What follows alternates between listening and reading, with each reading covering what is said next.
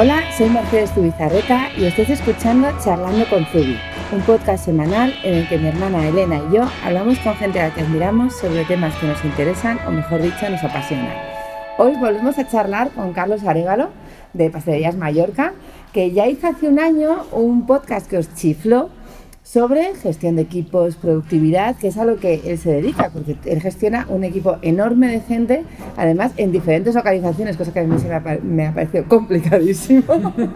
Entonces os propusimos que por qué no hacíamos un preguntas y respuestas. En ese momento muchos, ay, me gustaría haber sabido tal, cual, me gustaría haberle preguntado, pues aquí teníais la opción. Tengo que decir que han llegado mmm, 35 preguntas fácilmente. Ha sido una locura, realmente parece que os interesó. Mucho.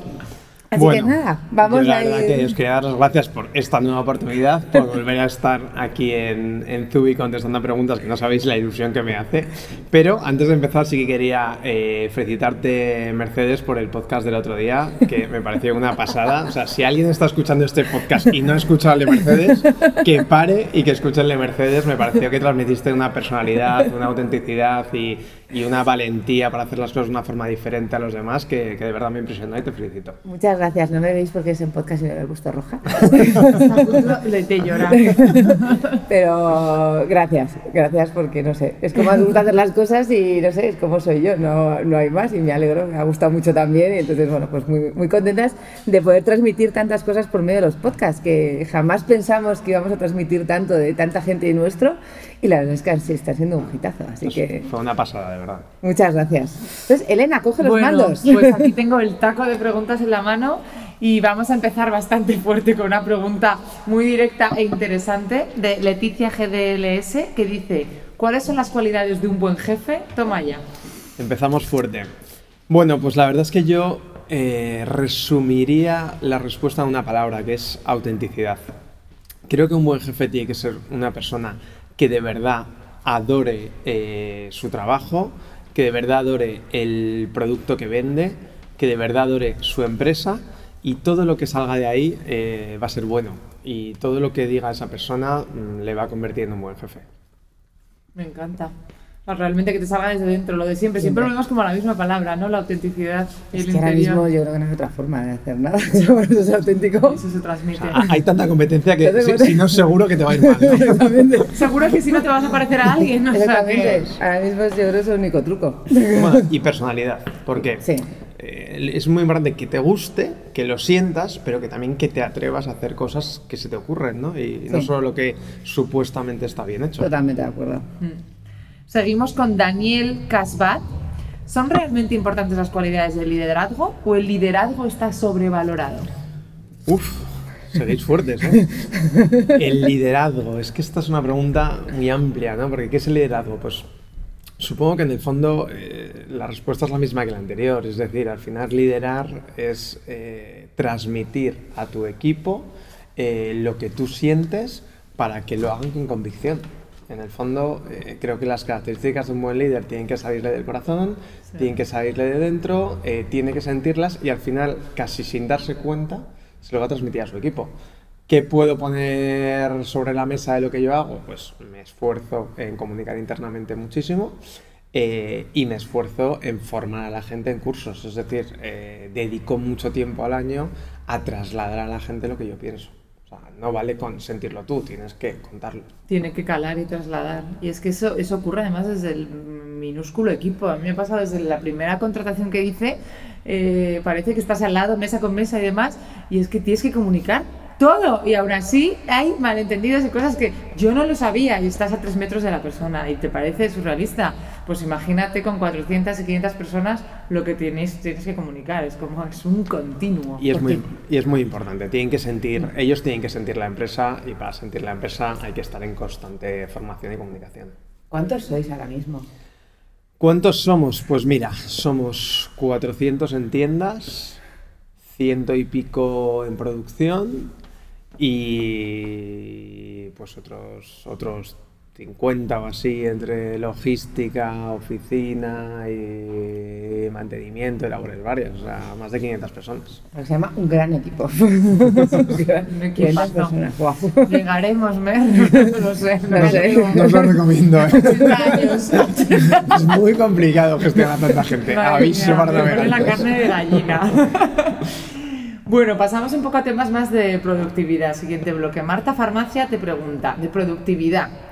Porque solo son dos en su equipo y te dice que, que no sabe si, si ese es un equipo y se puede realmente eh, trabajar la productividad.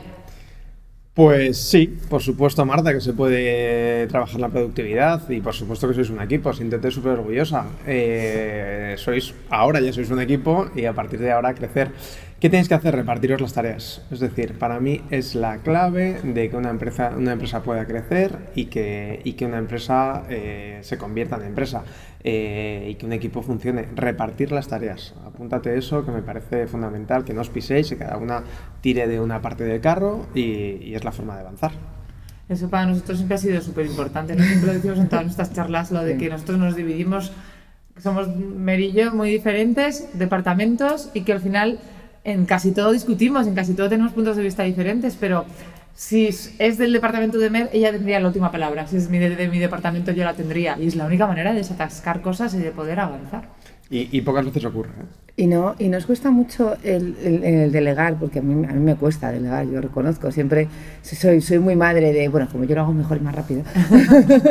Entonces, pasa mucho. claro, en vuestro caso hay que delegar o delegar, porque obviamente nadie puede hacer el trabajo de 500. En ese caso ya es una cosa de, hay que hacerlo y put- na- na- nadie se plantea no hacerlo. Yo, o sea, yo siempre eh, respondo a esta pregunta con un poco de retranca, que es que eh, a mí me gusta mucho delegar Sí. cuando, dele- cuando delego en gente buena. claro. Y es que creo que es la única que es la única respuesta que te puedo dar. Desde luego, cuando yo delego en alguien, esa persona es lenta, esa persona eh, tienes que estarle persiguiendo para que te para que te que- para que cumpla con lo que le has pedido y esa persona mm, al final no tiene nunca ninguna iniciativa personal, pues paso de delegar en ella. Cuando de verdad delegas en alguien y se mata por cumplir lo que le has pedido Claro. y de verdad se convierte en una persona proactiva que la segunda, tercera o cuarta cosa ya sale de ella, pues joder, qué gusto delegar en gente así. Entonces, sinceramente, yo soy muy bueno delegando cuando delego en gente buena y muy malo delegando cuando delego en gente mala. Entonces, bueno, me sale un poco la pregunta, pero es que me encanta hablar de estos temas con Carlos porque él sí que sabe gestionar equipos. Vamos, lo importante, si tú ves en tu equipo que alguien no es bueno, búscate una persona buena. O sea, eso de voy a intentar seguir delegando, voy a seguir intentándolo, si necesitas de verdad delegar, hay que encontrar a esa gente y la hay, me imagino. Mira, nosotros, como te puedes imaginar, Mercedes, somos 500 personas. En Mallorca entra y sale mucha gente. Pero yo soy muy positivo mm, con este concepto que, que igual es complicado de decir aquí. Eh, cuando alguien sale de Mallorca, yo siempre pienso que le hago un favor. Porque de verdad creo que muchas veces la gente no es valiente para buscar eh, un trabajo que realmente le guste. Y cuando alguien sale de una empresa de 500 personas, es que lo hace muy mal. ¿Sabes? Porque, porque, porque no es realmente eh, difícil hacerlo Sí. razonablemente bien en una empresa eh, en la que hace falta tanta gente para, Sí. como decimos nosotros, para abrir, para abrir la puerta por la mañana, eh, como Mallorca. Entonces, eh, yo no, yo creo que a veces hay en nuestra sociedad, en nuestra cultura española y tal, un poco de, de mal enfoque con esto. Es decir, es que a la gente a veces cuando la, la dices, oye, mira, no estás preparada para trabajar con nosotros, probablemente su segunda, su siguiente oportunidad eh, le, abra le abra una nueva posibilidad de encontrar algo que realmente le gusta. Y yo tengo claro que cuando alguien te está dando problemas, no saca el trabajo adelante, es que está haciendo un trabajo que no le llena. Totalmente. Ujú. Pensamos lo mismo y lo aplicamos igual. Sí. O sea, somos una empresa mucho más pequeña, pero siempre que alguien no encaja, o sea, suele ser siempre bilateral. Tú piensas que no encaja y esa persona también lo piensa y lo está pasando mal. Y es que nos ha Sí. pasado con muchísima gente también que, que- y bueno, con muchísima, con gente que ha pasado por aquí, te lo agradece, se mantiene una buena relación, guarda cariño contigo, pero no era su lugar. Y como no era su lugar, no hacía bien su trabajo. Y, y no pasa nada, son ventanas que se abren, siempre lo Sí. digo Ujú. al final. Siguiente pregunta de Chell123. Productividad en situaciones complicadas. Mantener la productividad a un nivel elevado cuando ya es alta y durante mucho tiempo en entornos de alta competitividad. Vale, pues es, eh, una pregunta buenísima. Eh, va muy relacionado con el podcast que grabamos en febrero de este año, hace casi un año, eh, y creo, repito lo que dije en ese momento, es decir, la motivación y la productividad son finitas. Eh, la gente necesita tener épocas de puntas de trabajo y épocas más tranquilas para rendir y tú lo que tienes que hacer es conocer bien tu empresa, conocer bien a tu equipo para saber cuándo hay- tienes que apretar más a la gente y cuándo es el momento de apretar un poco menos. Lo que no se puede es mantener la productividad y, la implicación y la motivación al máximo durante 12 meses al año. Ah, eso es algo que, que también hay que asumir. Mm. Los ciclos famosos. Es Correcto. cierto, pero hasta los propios dueños de la empresa, y Carlos lo dice, y, y Carlos eh, muchas veces nos enseña muchas cosas de eso. Sí. Y descansar en junio, julio, para luego tal, y luego en agosto, y después de la Navidad, y es que hay momentos en los que tienes que recuperar, aunque la empresa sea tuya, por supuesto, que es muy difícil desconectar, ya lo sabemos. Porque vosotros tenéis es- es- esas temporadas totalmente pico, como puede ser Navidad, que no me quiero imaginar la cantidad de horas, o sea, de- debe haber un turno 24 horas seguidos, porque entre producción y venta no cerráis desde noviembre a enero. Trabajamos en tres turnos y la gente en tiendas hace una barbaridad de horas y, y es una burrada. Pero te digo una cosa, Mercedes, todas las empresas y todos los negocios tienen sus épocas Totalmente. punta Mm. y sus épocas valle. Entonces, al final es entenderlo y, y- y ser listo. Es decir, oye, es que ahora mm, tengo que tolerar un fallo, eh, ahora no tengo que tolerar un fallo, ahora tengo que estar apretando do- mañana, tarde y noche y ahora tengo que estar un poco más tranquilito.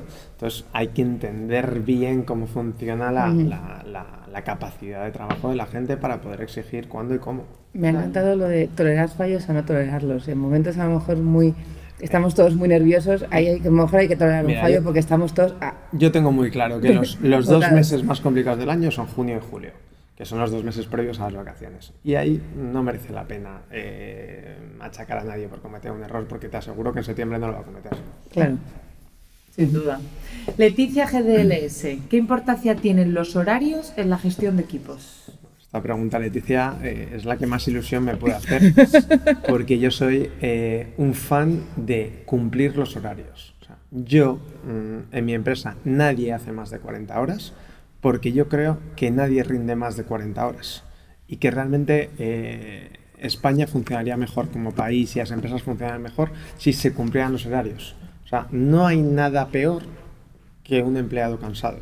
Y es responsabilidad de los jefes, punto uno, no estar cansados para no decir tonterías. Y es responsabilidad eh, de los jefes no exigir a los empleados que trabajen más de lo que el cuerpo aguanta. Y yo sinceramente creo que trabajar ocho horas eh, al día durante cinco horas es una jornada más que razonable y más con, con las nuevas tecnologías que al final nos están entrando emails y nos están entrando WhatsApp durante fuera de nuestra jornada. Es un nivel muy alto. Y si trabajas seis días por semana, como pasa con todos los empleados de Mallorca, que, que les, les reconozco su mérito y les saludo desde aquí, eh, pues oye, y toda la gente de hostelería y de, y de trabajos de servicios, pues son menos horas a la semana, pero al final también trabajan 40 horas.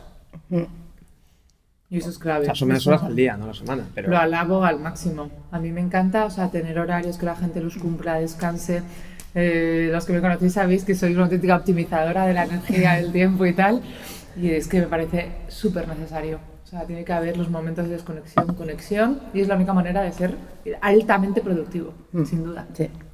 Keniatista, ¿cómo sacar lo mejor de tu equipo atendiendo al potencial de cada uno? Es Pues a fácil ver. el potencial. no, no es fácil ver el potencial, la verdad. O sea, no es una pregunta fácil de responder. Yo creo que vuelvo a lo que respondí hace un par de preguntas, es decir, creo que hay que intentar repartir tareas, eh, pero también creo que cuando tú ves que alguien no encaja al 100%, tienes que rotarle en otras tareas. Es decir, eh, muchas Eso diré que nos encanta hacerlo y lo, y lo tal, pero nunca sé si está bien o mal hacerlo. A ver, cuando alguien es extraordinario y ha dado con la horma de su zapato, pues oye, sinceramente, hasta que se canse, eh, déjale haciendo ese trabajo.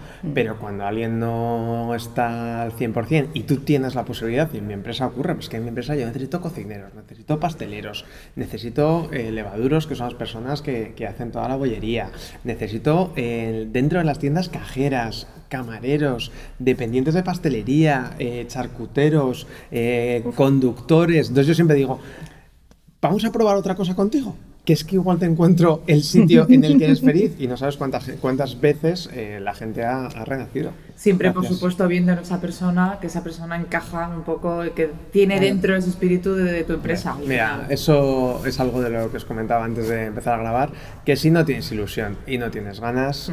eh, todo lo demás da igual. O sea, yo creo que eso es la base que todos los empresarios tenemos que exigir a cualquier empleado.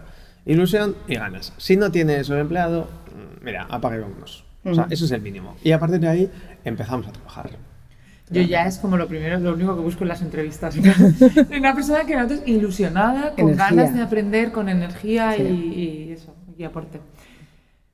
Siguiente pregunta también de gestión de equipos. Uxlala, me ha tocado gestionar un equipo desmotivado durante años. ¿Por dónde empiezo? Esto es duro. Pues a ver, Uxlala. eh, bueno, pues hay que empezar por el principio. Hay que, hay que hablar con ellos, hay que tratar de transmitirles cómo eres tú y qué buscas. Y tienes que tener claro que, que motivar a un equipo es un trabajo que dura años. Como decía antes, mm, tienes que empezar por la comunicación, tienes que seguir con la formación y, y luego ser constante a la hora de, de exigir a la gente y ser constante a la hora de, de transmitirles lo que, lo que buscamos. Seguimos con la siguiente pregunta, ya pasamos un poco de la parte de potencial equipos y demás a cosas un poco más genéricas. Mer Álvarez te pregunta, ¿es complicado unir tradición con los cambios de los años? Una empresa con tantos años de vida. ¿Cuántos años lleva la empresa? Pues casi 90 años en 2021, que ya no queda nada. El famoso 2020 de Odisea en el espacio y cosas de esas es ya. Dentro de dos años cumplimos 90 años. La verdad que Entonces, joder, es, es un orgullo. ¿eh? A ver, eh, Mer, ¿es complicado unir tradición con cambios? Sí, por supuesto es complicado. Pero eh, nosotros lo hemos conseguido. ¿Cómo se consigue esto? Pues vuelvo a lo de siempre. Comunicación interna, formación constante y trasladar a la gente que el cambio es necesario para la supervivencia de la empresa. Y al final que tus empleados se den cuenta que, que ellos eh, tienen que luchar por lo mismo que tú que eres el empresario, que ellos tienen que luchar porque la empresa vaya lo mejor posible y la empresa dure lo máximo posible, porque eso es lo que te va a dar estabilidad.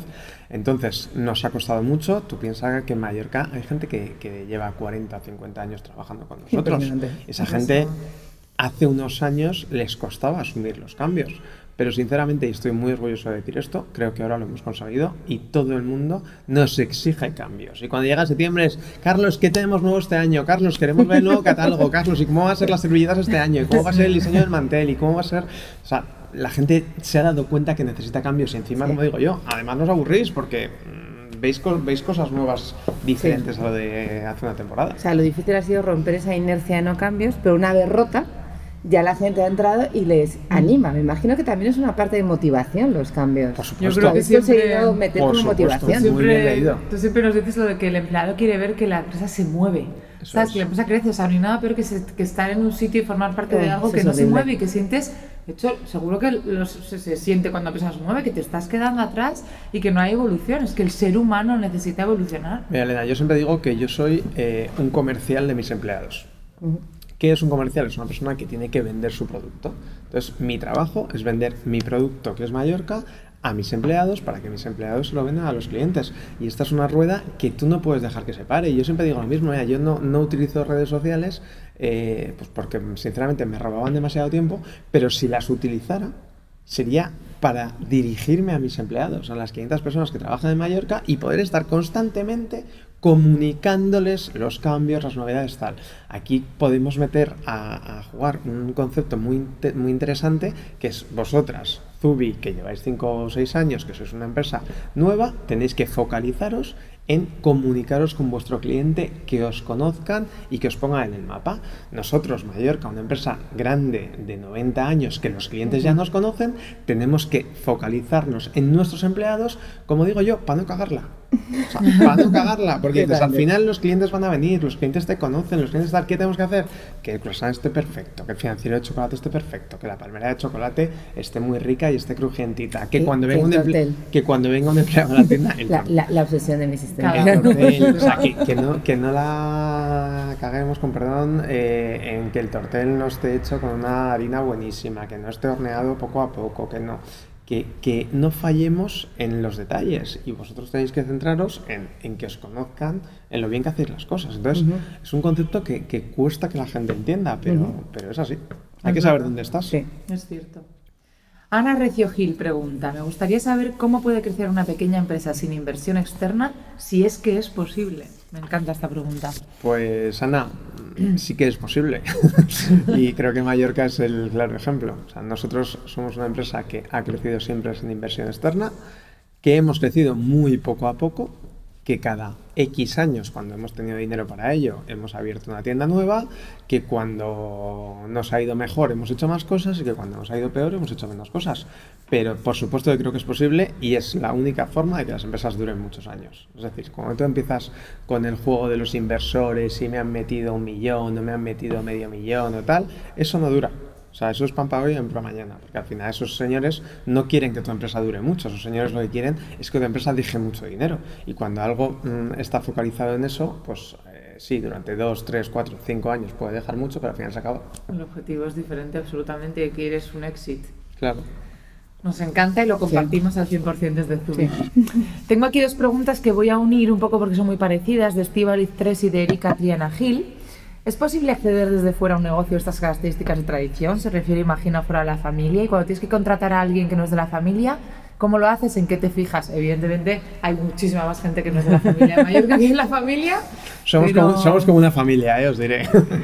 bueno, eh, sí, hombre, por supuesto, que, por supuesto que es posible trabajar con gente que nos de la familia y casi a cualquier nivel, pero me remito, me remito a lo de antes, es decir, al final tiene que ser gente muy buena, tiene que ser gente muy implicada y yo, está mal que yo lo diga, pero al final creo que un directivo mm, propietario y miembro de la familia eh, siempre va a tener un plus de capacidad, Sí. eh, de motivación y de ganas que uno de fuera. Entonces, eh, no es lo más políticamente correcto contestar esto. Yo prefiero que los directivos eh, sean a la vez propietarios, pero no siempre es posible, sobre todo cuando las empresas crecen.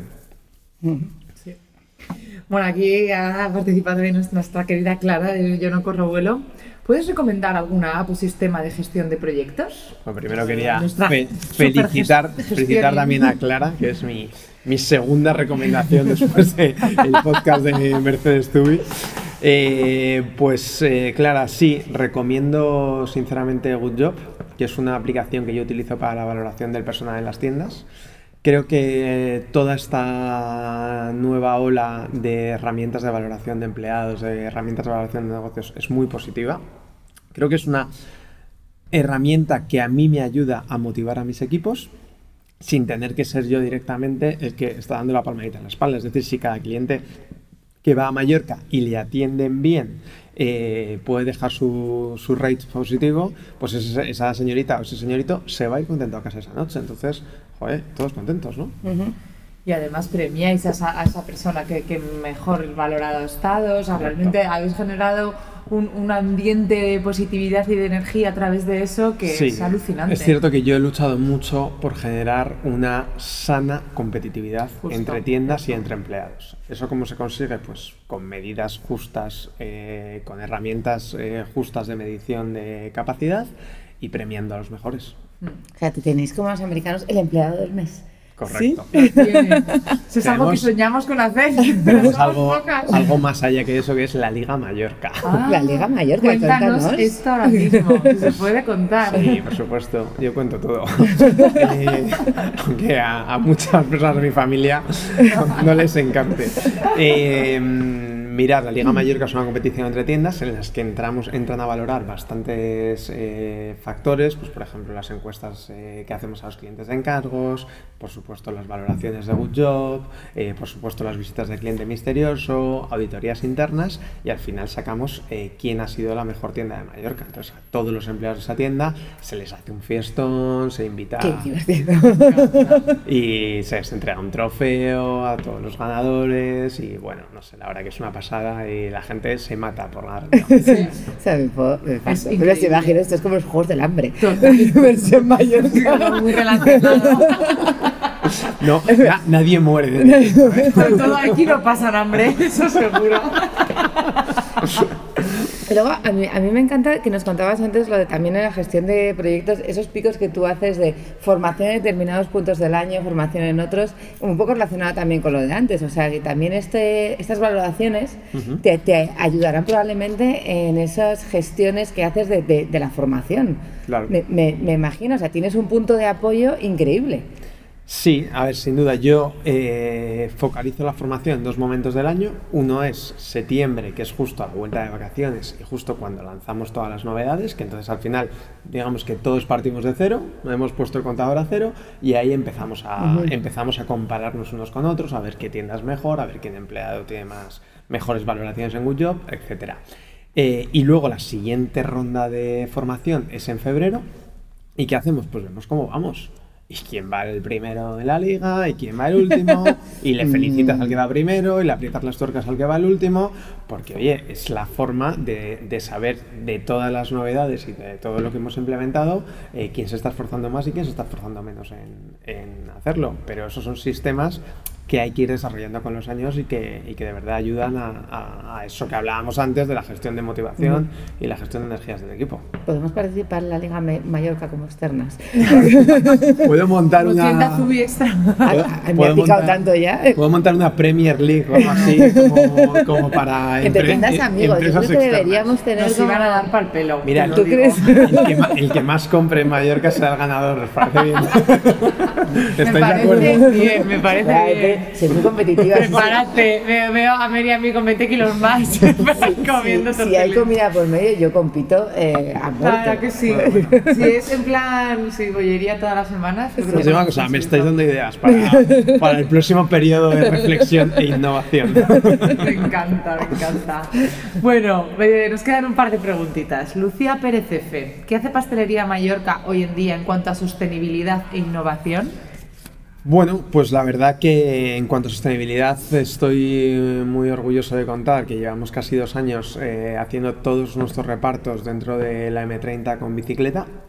Eh, bicicleta eléctrica, que nadie piense que, que, que, es tan duro como parece, pero, pero la verdad es que, bueno, yo la verdad, aunque sea algo muy criticado, yo soy muy fan del concepto Madrid Central, yo soy muy fan del concepto de que las ciudades deben que ser para los peatones y que las ciudades no, y que la gente utiliza el coche infinitamente más de lo que lo necesita y uh -huh. que tenemos que ser capaces de andar más, de montar más en bici, de montar más en metro, de montar más en coche eléctrico y, y, y cambiar un poco lo que contaba antes de nuestra empresa. Es decir, pues hace unos años eh, nuestra empresa era muy difícil hacer un cambio, nuestra sociedad es una sociedad bastante reacia y con mucha aversión al cambio, y a veces hay que obligar un poco a hacer todos esos, esos uh -huh. tipos de cambios y creo que estas medidas drásticas en unos años nos alegraremos y nos sentiremos tan orgullosos como en otras ciudades pues como puede ser Pontevedra, como puede ser Vitoria, como pueden ser tantas ciudades de España en las que los centros están absolutamente cerrados al, al tráfico y da gusto ir por esas ciudades en que ves a la gente en las terrazas, en que ves a la gente paseando,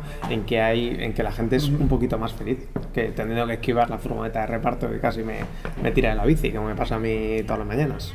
Yo creo también hablando de sostenibilidad también que como ellos ya cuando les preguntas cosas como para que ellos se cuenten cosas a todos nos cuesta más, pero también hablando de sostenibilidad vosotros tenéis vuestros es decir, talleres, estos son talleres, vosotros tenéis vuestros obradores uh -huh. en Madrid. Sí. Además, eh, todo se hace a diario, uh -huh. por lo tanto, no se. O sea, contáis muy bien, pues eso, cuánta harina hace falta, sí. eh, la mejor calidad, eso también es sostenibilidad. Nosotros siempre hablamos que no solamente es no contaminar, sino también generar negocio en, en, la misma región en la que vives, el que todo esté cerca, el que os podéis mover de una tienda a otra, se puede mover eh, comida, también tenéis pequeños obradores en cada una de las tiendas. Sí, sí, o sea, nos, nuestra producción, o sea, nuestra fuerza es el producto reciente. Entonces, yo digo siempre lo mismo, el producto reciente es el producto de mayor calidad. Sí. Por supuesto tienes que, que utilizar las mejores materias primas, pero cuanto más reciente esté el croissant, más rico está. Sí. Y a partir de ahí empezamos a contar, oye, nosotros por qué vendemos tanto online, por qué tenemos tantos pedidos, porque al final hacemos algo que Amazon no podrá hacer jamás. Totalmente. Que es mandarte eh, un croissant como este que tenemos encima de la mesa, que está caliente. Y, y esa es nuestra fortaleza y es lo que creo que va a ser nuestro valor diferencial durante muchos años. También preguntaba Lucía por innovación. Pues al final creo que la mejor innovación es innovar en eso, en cómo servimos a nuestro cliente un producto más reciente. Pero, si me puedo apuntar algún tanto, hemos innovado mucho en los últimos años en, en comida saludable. Hemos introducido una nueva eh, gama de productos para comer a mediodía en las tiendas que se llama mini platos y que es una combinación de verduras con, con proteínas, que son todas ellas proteínas asadas, es decir, carnes asadas sin nada de grasa, para que de verdad comer a mediodía sea algo rápido y sea algo que te permite eh, volver a trabajar eh, por la tarde. Vosotros además, como innovación, estáis apostando por un estilo de vida sa- sano. Cuando tú hablas de moverse en bicicleta, de llegar a las tiendas andando, al final, eh, yo, yo- yo sabéis que yo defiendo mucho el comer bien, pero defiendo mucho el comerme un bollo una vez al mes porque es una maravilla. Y un bollo bueno. Y un bollo bueno. O sea, lo, lo que no te compras es un bollo de supermercado metido en plástico que lleva ahí dos meses y tiene una caducidad de tres más. Yo creo que cuando te das ese capricho, te vas andando a comprártelo, te lo comes y lo disfrutas. Yo, yo, chicas, eso me preguntaban el otro día en una mesa redonda que estuve en una feria de, de- de hostelería y me decía, ¿seguirá vendiendo bollería Mallorca dentro de 10 años? Y yo dije, por supuesto. Por supuesto. Por supuesto. Y además yo creo en lo que tocas de decir, Mercedes, en que, en que siempre hay un día que te va a apetecer Totalmente. tomarte un tortel, una palmera de chocolate o un croissant y eso no va a cambiar nunca. Oye, que igual hace 20 años se consumía más, pues se consumía más, pues no pasa nada, pues ahora se consumirá un poco menos y se tomarán más ensaladas, se tomarán más zumos o se tomarán más cremas, pero al final siempre va a quedar ese cliente. ¿Qué creo yo que ha hecho mucho daño a, a mi sector de la pastelería? Pues las pastelerías de mierda, con perdón, que venden producto de tercera, que es todo ultra congelado, que no es reciente y que al final desincentivan el consumo de ese tipo de productos. Pero cuando tú haces el esfuerzo, Mercedes, de tomarte un bollo que sabes que, que no es lo más saludable del mundo, pero que No, te no, quieres pero- dar un capricho y encima no es está bueno, eso es, eso es el peor, el peor Porque favor sí, que le podemos hacer. Yo El digo, peor favor que le podemos hacer a este Yo me quiero tomar un bollo que no tenga que mirar eh, detrás en, los, en todos los ingredientes que tiene, que haya ocho que no conozca. los- Yo quiero estabilizantes un bollo como el que me gusta hacer en casa. Pero claro, yo no tengo tiempo para estar haciendo bollos todo el día, Ah, ni, ah. ni hacerme un tortel. Entonces digo, pues yo voy y me doy un capricho. Como digo yo, que tengas tres cosas, tortel. harina, agua y fermentación lenta. Exactamente. Y todo lo demás... Que además la eh, fermentación lenta sienta bien, que además las harinas son de altísima calidad y que tiene azúcar, pues que no vamos a demonizar el azúcar. El azúcar es una cosa riquísima que se puede tomar de vez en cuando, Vale. no a diario. Y que poco a poco iremos bajando en nuestras recetas, porque yo creo que la sociedad va a, ir, va a ir evolucionando a exigir sabores menos dulces, pero bueno, al final va a seguir siendo un bollo. Sí, pero bueno, eso al final es innovación. Todo el trabajo que estáis haciendo en innovar en un material fresco, y además me parece genial. Ya sabéis que en gastronomía siempre digo que es donde están innovando, porque están tratando algo que se destruye en muy poco tiempo. Entonces, el innovar con algo fresco me parece estupendo. Me parece estupendo y creo que es una innovación y que se habla poco de toda esa innovación en la alimentación, más allá de, de simplemente aprender a comer, sino hay que ir más allá. de encontrar sitios donde comer esas cosas. Sin duda. Y terminamos con la última pregunta de María Andrés Menéndez, que la conozco. ¿Qué tienen en común Mallorca y Zubi? Pues, ¿qué tienen en común Mallorca y Zubi? Pues, sinceramente, creo que, somos dos empresas que cuidamos los detalles, que somos dos, empresas que transmitimos eh, valores tan importantes como, como la autenticidad de, disfrutar de tu trabajo y de hacer lo que te gusta. Y la verdad que, bueno, Elena y yo coincidimos en el desayuno bastante y, y ponemos en común mucho, mucho de nuestras empresas. Sí, porque de aquí para cerrar, decir que en esos desayunos, comidas y cenas, Carlos y yo eh, estamos casados, con lo cual somos familia. Esa es otra parte de la unión que tiene Mallorca y Zubi, por lo que ya le teníamos cariño a Mallorca desde, Bien. desde antes, por supuesto, está en nuestra infancia desde muy pequeñas, pero estamos más unidos que nunca.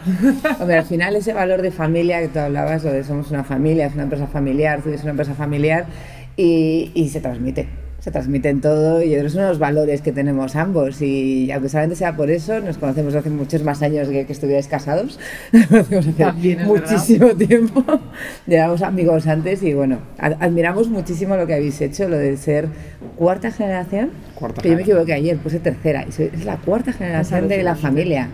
¿Cuántos eh, eh, primos de cuarta generación estáis ya trabajando? Además, trabajando. O sea, que nadie se crea que en Mallorca van y están un ratito, ¿no? no Obradores, Pues tengo- eh, todo. Tengo tres primos en obradores y tengo otros tres en, en tareas de administración. Y cuando Así decimos que- obradores, decimos como buen panadero y buena fermentación lenta, 3 de la mañana arrancando jornada laboral. O sea, que es una cosa que en panadería me alucina. Lo, porque siempre se habla del cocinero que trabaja hasta muy tarde, pero se habla del panadero que se levanta muy temprano. Sí. Y tres primos en Obrador que no es que vayan a las 12 del mediodía a No. saludar, no, no.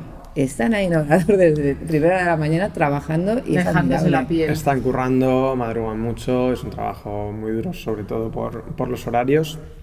Y la verdad que, bueno, pues yo creo que al final, para que una empresa dure y más en cuarta generación, los puntos específicos del negocio, que, que es la producción y es la parte de venta, pues tenemos que estar ahí metidos y nos tiene que gustar y tenemos que, que matarnos porque lo que han trabajado, pues, pues mi madre, mi abuelo, mi bisabuelo, pues eso se mantenga. Yo creo que al final esto ya no es un tema de, de dinero, es un tema de, de responsabilidad eh, hacia el trabajo que han hecho antes eh, tantas y tantas personas por nosotros.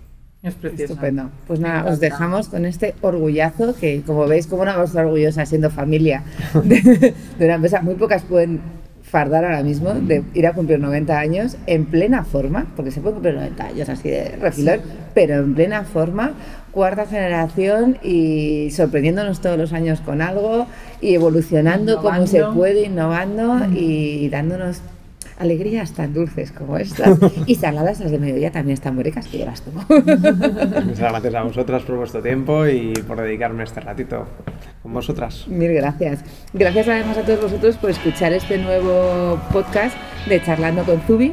Si os ha gustado, os animamos a compartirlo en redes sociales. Podéis encontrar todas nuestras charlas en nuestro canal de iTunes, Charlando con Zubi, y en nuestro blog. Nos despedimos hasta la semana que viene con un fuerte abrazo. Gracias.